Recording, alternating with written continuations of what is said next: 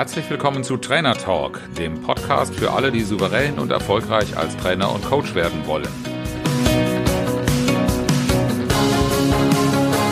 Mein Name ist Oliver Bayer und ich bin Mentor für Trainer und Coaches, die ich auf ihrem Weg zu souveränem Auftreten und unternehmerischem Wachstum begleite, ohne Existenzängste.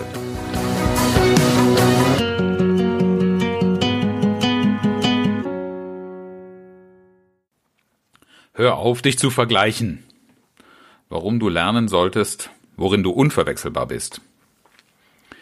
Das war zu Beginn meiner Selbstständigkeit einer der schwierigsten Lernprozesse überhaupt. Und ich habe ziemlich lange gebraucht, um zu verstehen, was da überhaupt gelaufen ist und wie ich in den Genuss von einer regelmäßigen Auslastung gekommen bin und das Vertrauen von, ja, von Auftraggebern. Die allererste Bewerbung bei einem Kunden für ein Großprojekt war für mich eine gefühlte Katastrophe. Im Vorfeld gab es schon so unschöne Gespräche über die Höhe oder auch Nichthöhe eines Honorars. Da sind wirklich unwürdige Tagessätze aufgerufen worden, für die ich damals sogar schon nicht bereit war, etwas zu machen, was mir aber erst einmal so einen Gedanken eingepflanzt hat, dass der Kunde besonders kritisch ist.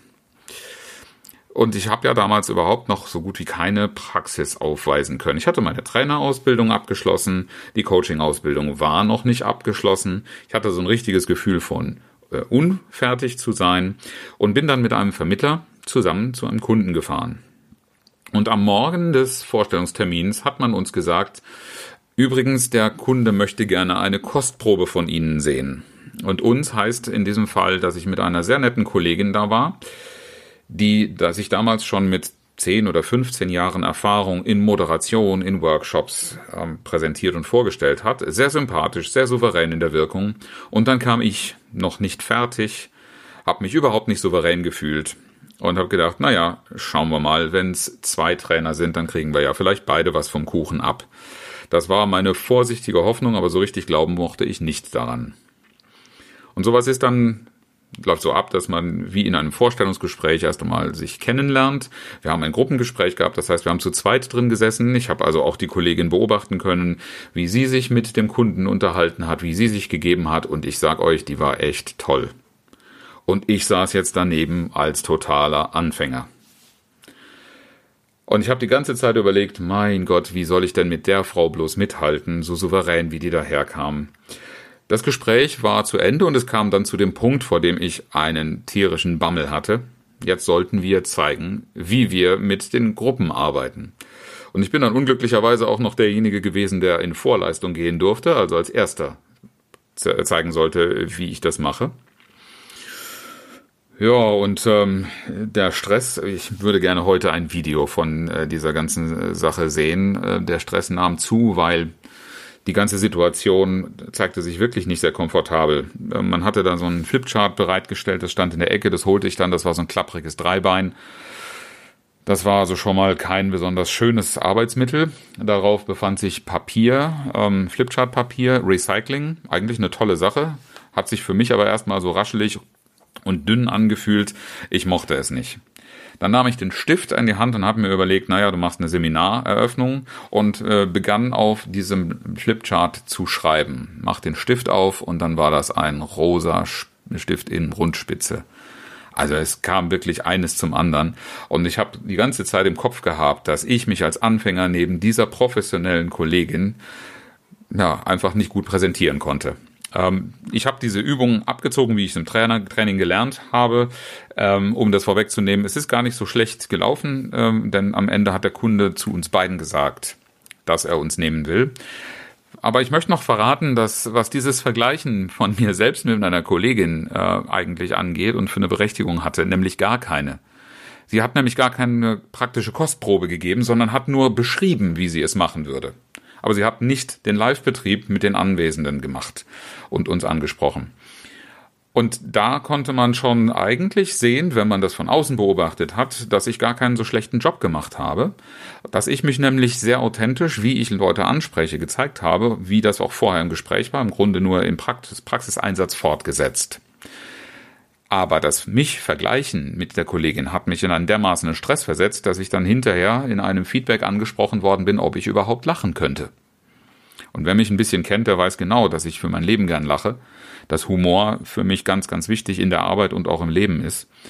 Aber das mich mit ihr vergleichen hat mich damals in eine Falle gelockt.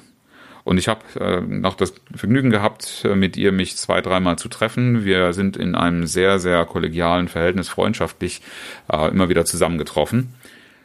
Nur diese Gedanken, die kommen immer wieder auf. Kennst du das vielleicht auch? Dass du dir denkst, ich kann nicht trainieren. Das habe ich damals natürlich geglaubt, weil ich mich ja selber als Trainer überhaupt noch nicht erlebt hatte. Innerhalb der Ausbildung, naja, das sind so künstliche Laborsituationen, da habe ich nicht dran geglaubt. Aber so ein Gedanke von ich kann nicht trainieren und ähm, wenn ich dann mit Konkurrenten äh, in den Wettbewerb gehe, mich irgendwo vorstelle und diesen Gedanken im Hinterkopf habe, ich bin ja noch ein Anfänger, der nichts kann, ja, was macht das wohl mit meiner Ausstrahlung beim Kunden? Was ich damals als beinhartes Argument hatte. Ich habe nicht so viele, so viel Erfahrung wie Mitbewerber. Deshalb hatte ich auch immer so eine große Angst davor, wenn mich der Kunde gefragt hat oder wenn mich ein Kunde fragen würde. Es hat mich tatsächlich nie jemand gefragt, was ich denn anbiete, was andere nicht hätten, was ich besser machen würde als andere. Ja, und dann mit dem Gedanken im Kopf aus dem Vergleich heraus, ich habe nicht so viel Erfahrung wie andere, was soll ich denn da antworten? Ja, ich kann nicht mit Teilnehmern umgehen. Wir haben in der Trainerausbildung gelernt, wie man mit schwierigen Teilnehmern umgeht. Und äh, was ich damals nicht mitgenommen habe, weil ich es einfach auch praktisch nicht erfahren konnte, wie gesagt, Laborsituation, äh, ich habe es nie praktisch mit Gruppen erlebt, wie ich mit schwierigen Teilnehmern umgehen soll. Und was sind überhaupt schwierige Teilnehmer? Ich habe gelernt, dass mein Umgang mit Teilnehmern in aller Regel gar keine oder so gut wie keine schwierigen Teilnehmer erscheinen lässt. Ich nehme jeden, wie er ist, und ich finde einen guten Umgang, und das ist auch in meinem Fall das, was meine Einzigartigkeit ausmacht. Das ist vielleicht nicht der Weg für jeden, aber dieser Idee, mit wem ich könnte ich wie umgehen, einfach mal auszuprobieren. Und jeder von uns, wenn man jetzt nicht gerade besonders jung in den Beruf reinstartet, hat doch Lebenserfahrung genug, um zu wissen, wie ich mit schwierigen Teilnehmern umgehe und mit schwierigen Menschen und was überhaupt schwierige Menschen sind. Ich habe damals auch geglaubt, ich könnte keine Kunden überzeugen und habe deshalb natürlich auch gar nicht erst Kunden angesprochen. Ich kann nicht mit Referenzen aufwarten. Mein Gott, wie oft bin ich angesprochen worden von Kollegen, die gerade erst angefangen haben, im Business zu starten als Trainer. Was kann ich als Anfänger denn als Honorar nehmen? Leute, komplett falscher Ansatz. Du magst ja Anfänger in der Trainingspraxis sein. Aber du hast in aller Regel ein, ein Vorleben, du hast eine Ausbildung, du hast Berufserfahrung, du hast ganz viel Lebenserfahrung und du hast eine Expertise, die darfst du natürlich ausarbeiten und mit der darfst du selbstbewusst auftreten, denn die zeichnet dich aus. Stattdessen wartest du darauf, dass du Referenzen aufwartest, wenn du beim Kunden A bist, dass du schon Kunde B, C, D hast in deiner Referenzliste und damit sagen kannst, die habe ich gut bedient, deshalb bin ich auch für dich, lieber Kunde, der Richtige. Ja, das kann man natürlich probieren und das wird manchmal den Zugang leichter machen, wenn man in der Branche schon so eine Art Stallgeruch mitbringt. Und es gibt auch Kunden, die einen dafür ablehnen. Aber im Grunde ist das doch nichts anderes als das, was wir auch von Personalauswahlverfahren finden, äh, kennen. Das heißt, es wird nur auf formale Kriterien geguckt in einer Vorauswahl, aber das, was eigentlich die Qualität ist, da wird gar nicht hingeguckt. Und willst du dich allen Ernstes zum Opfer solcher, ähm, solcher Prozesse, solcher Auswahlprozesse machen? Oder willst du dich nicht lieber darauf konzentrieren, auszuarbeiten, worin du unverwechselbar bist? Denn das wird dich viel, viel schneller und viel enger in, einen, in Kontakt mit deinem Kunden äh, bringen.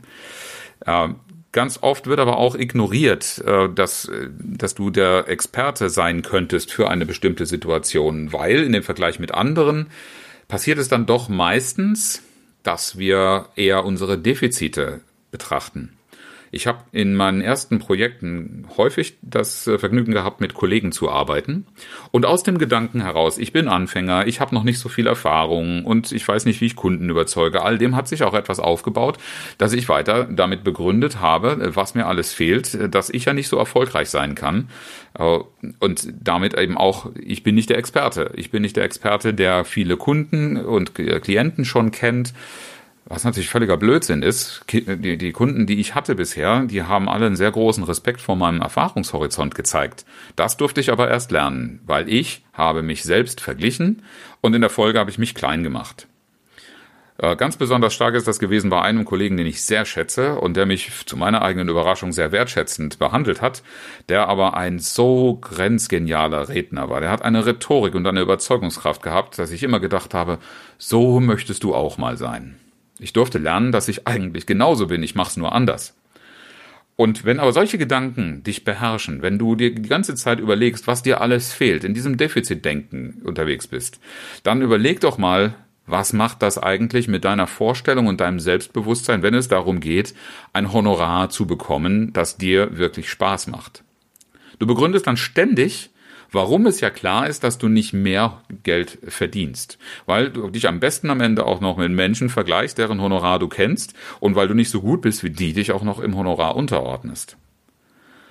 Oder dass du dich schon von vornherein wegen all dieser Defizite, die du ja glaubst, dass der Kunde die auch sieht, wie du sie siehst, deshalb dich überhaupt nicht traust, ein hohes Honorar zu verlangen, weil dir schon gleich klar ist, dass der Kunde ja gar nicht akzeptieren wird, dass deine Expertise, das, was du zu bieten hast, dein Teilnehmerumgang, deine Erfahrung, deine Überzeugungskraft überhaupt rechtfertigen, dass du dieses Honorar verdienst. Wenn du gut verstehen willst, was dich einzigartig, vor allen Dingen auch einzigartig für den Kunden macht und unverwechselbar, und wenn du gute Antworten auf die Frage des Kunden haben möchtest, was du besser als alle anderen machst und warum er dich buchen soll, dann sollten wir miteinander reden.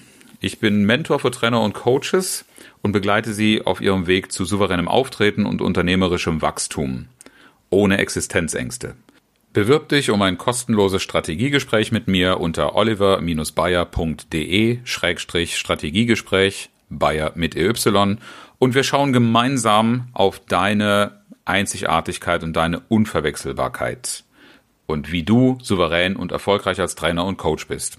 Ich freue mich darauf, mit dir zu arbeiten. Und zum Schluss das inspirierende Zitat, diesmal vom Schriftsteller Fernando Pessoa. Der Erfolg liegt im Erfolg haben, nicht darin, dass man die Voraussetzungen zum Erfolg besitzt.